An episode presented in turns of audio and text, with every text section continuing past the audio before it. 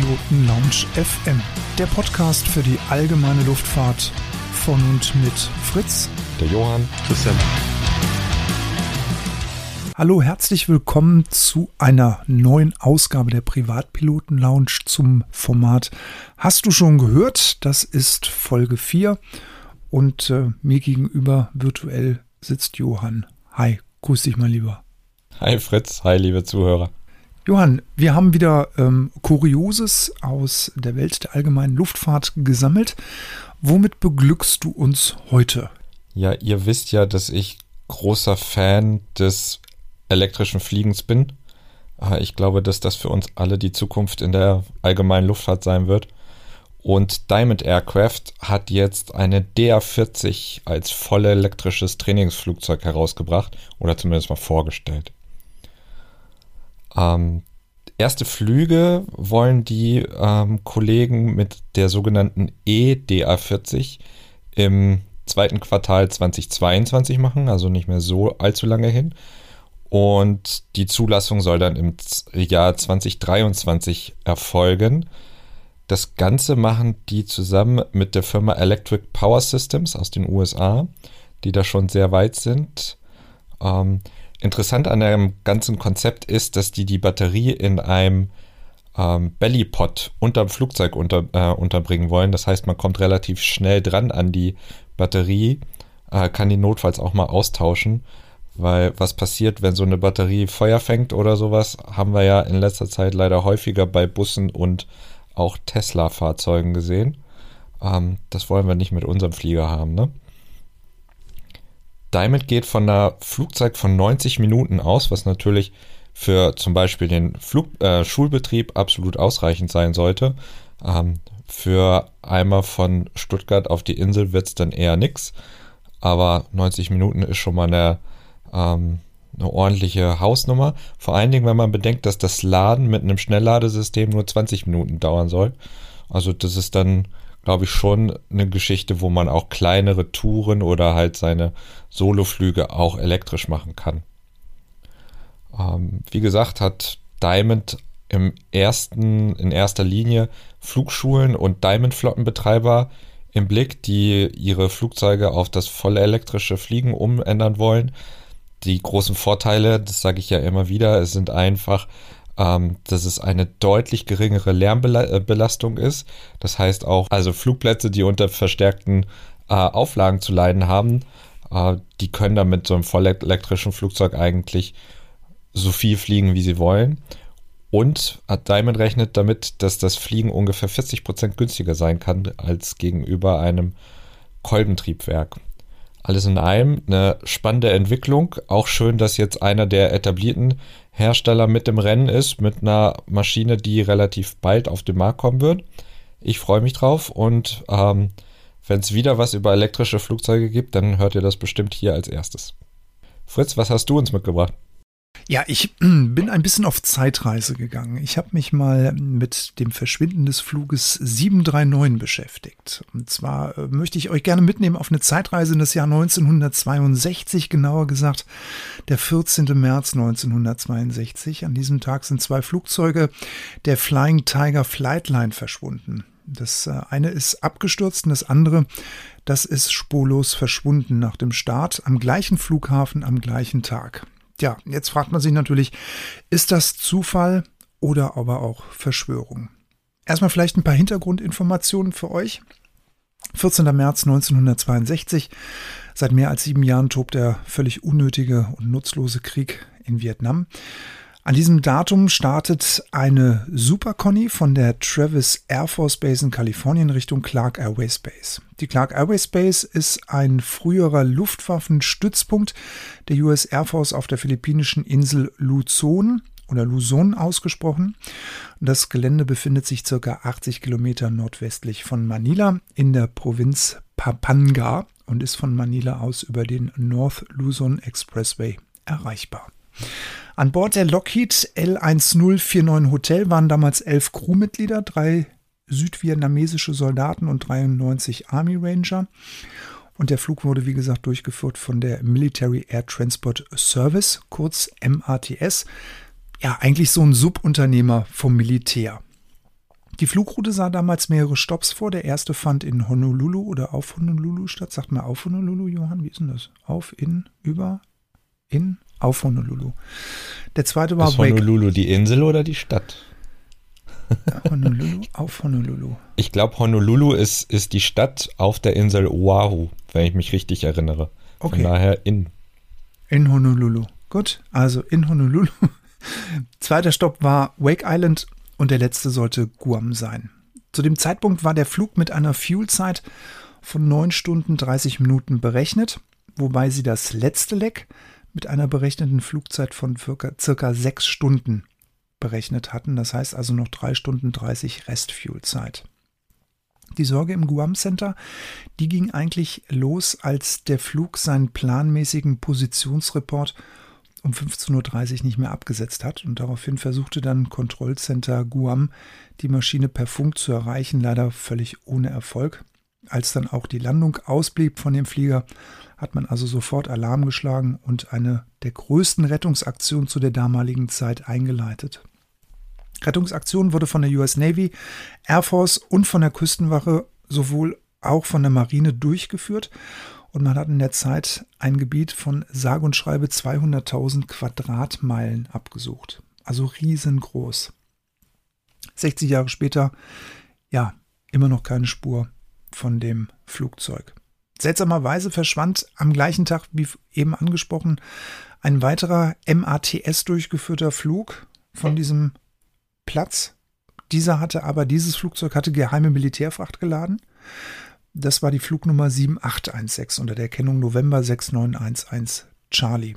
Dieser Flug ist aber im Anflug auf Adak Island in Alaska beim Instrumentenanflug abgestürzt.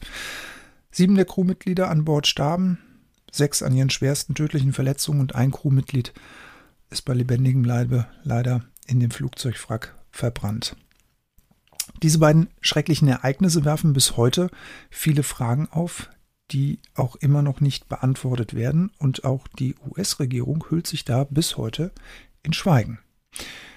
Der bisher einzige interessante bzw. wichtige Hinweis auf Flug 739 kommt eigentlich von einem liberischen Tanker der SSTL Linsen, auf dem Zeugen die Matrosen beobachtet haben wollen, wie ein Flugzeug mit einer brennenden Rauchschwader aus den Cumuluswolken aus, aus westlicher Richtung abstürzte. Nach Untersuchungen und Auswertungen des Schiffsradars, das sich ca. 17 Meilen von seiner damaligen Position befand, ist das Flugzeug 500 Meilen vor der Küste von Guam im Pazifik damals abgestürzt. Und aufgrund dieser Radarhinweise konzentrierte sich dann auch die Suche der Rettungskräfte auf dieses Gebiet. Die Gegend dieses Pazifischen Ozeans ist wirklich derart abgelegen und wird eigentlich auch total selten von Schiffen befahren, dass es eigentlich schon ein Wunder grenzt, dass es hierfür damals Zeugen gegeben hat. Zunächst hat man erstmal die Idee gehegt oder den Verdacht geäußert, dass es eine Sabotage war. Das wurde aber von Flugzeugexperten als an den Haaren herbeigezogen tituliert, da der Flug keinerlei Spritprobleme oder andere elektrische Probleme aufwies. Später ging man davon von einem elektrischen Kurzschluss in der Nähe der Tanks aus. Aber auch diese Theorie hat man ziemlich schnell verworfen, da es an Bord nichts gab, das stark genug gewesen hätte sein können, was einen solchen Kurzschluss hervorrufen hätte können. Daher so die Experten, wenn das Flugzeug explodiert ist, stand zunächst die Diskussion im Raum, dass das Flugzeug vielleicht mit einem anderen kollidiert ist oder im schlimmsten Fall von einer sogenannten Missile damals abgeschossen wurde.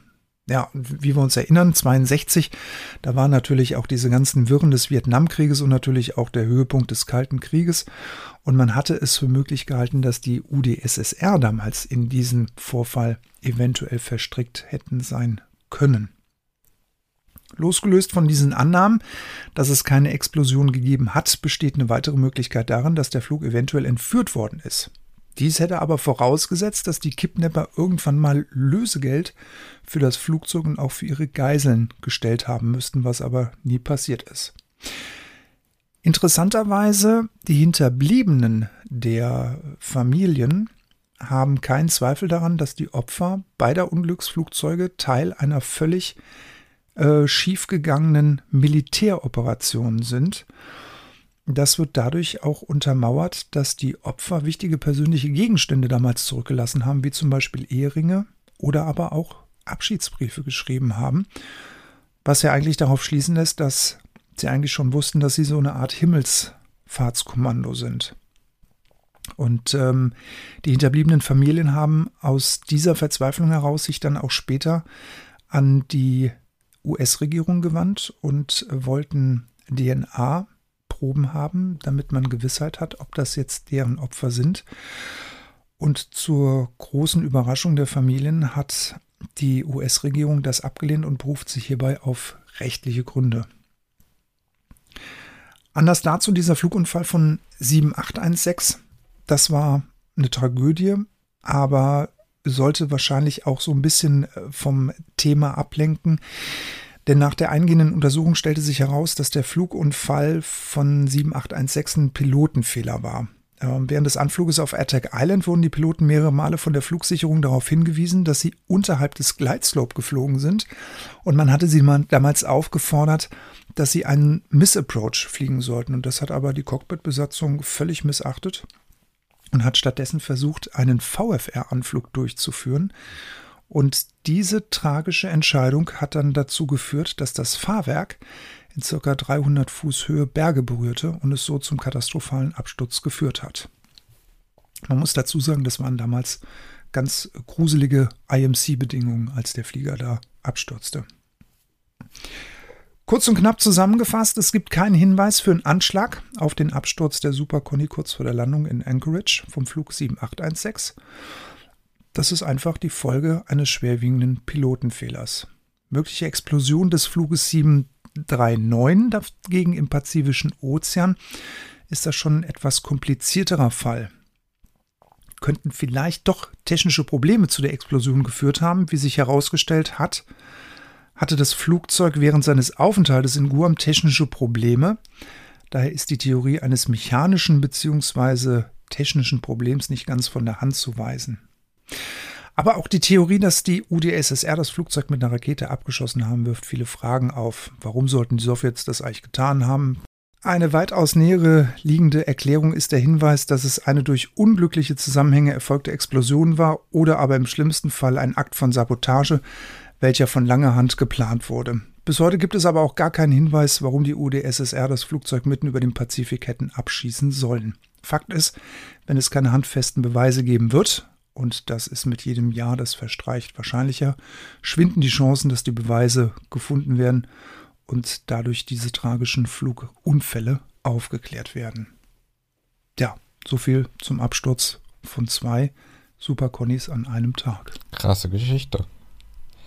Krass, ne? Ja. Ja, ich habe uns auch noch was mitgebracht. Eine Sache noch. Ähm, mir ist aufgefallen, wir haben jetzt schon zwei Folgen hintereinander mit Abstürzen. Ich hoffe, das geht nicht so weiter. Nee, ähm, die nächste wird besser. ich habe jetzt noch was richtig Schönes und zwar haben wir euch, glaube ich, in, ich weiß gar nicht, was Episode 2 oder 1 über den Tunneldurchflug des italienischen Stuntpiloten ähm, etwas geschickt. Ich glaube, es war Episode 2. Und da hat Red Bull jetzt gerade ein Making-of-Video ähm, rausgebracht, was ich euch ganz, ganz herzlich ans Herz legen kann.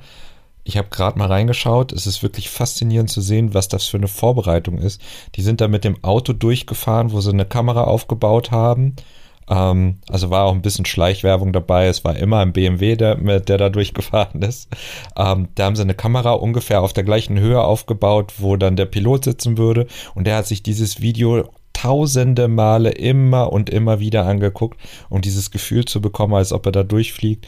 Dann haben sie das sogar simuliert, ähm, ähm, was da für Drücke auf das Flugzeug entstehen und was passiert, wenn, wenn er irgendwie äh, einen Seitenwind bekommt oder sowas, als er aus dem Tunnel, äh, Tunnel rausfliegt. Und dann haben sie sogar berechnet, wie viel Zeit er hätte, um irgendwie zu reagieren und die Reaktionszeit ausberechnet. Daraufhin haben sie festgestellt, dass er ein bisschen zu langsam ist, obwohl er schon Stuntflieger und alles war. Und dann sieht man, wie, wie die das trainiert haben. Also wirklich, wirklich spannendes Video, kann ich euch nur empfehlen. Wir packen es in die Show Notes. Schaut es euch an. Mega. Freue ich mich. Das war es eigentlich auch schon wieder für heute, oder, Johann? Genau, Hast ich würde sagen, was? kurz und knapp, oder? Jawohl, ich freue mich. Vielen, vielen herzlichen Dank. Ich danke dir, Fritz. Mach's gut, bis zum nächsten Mal. Bis zum nächsten Mal. Wir wünschen euch da draußen alles Gute, Many Happy Landings. Passt gut auf euch auf. Bis zum nächsten Mal. Ciao. Tschüss.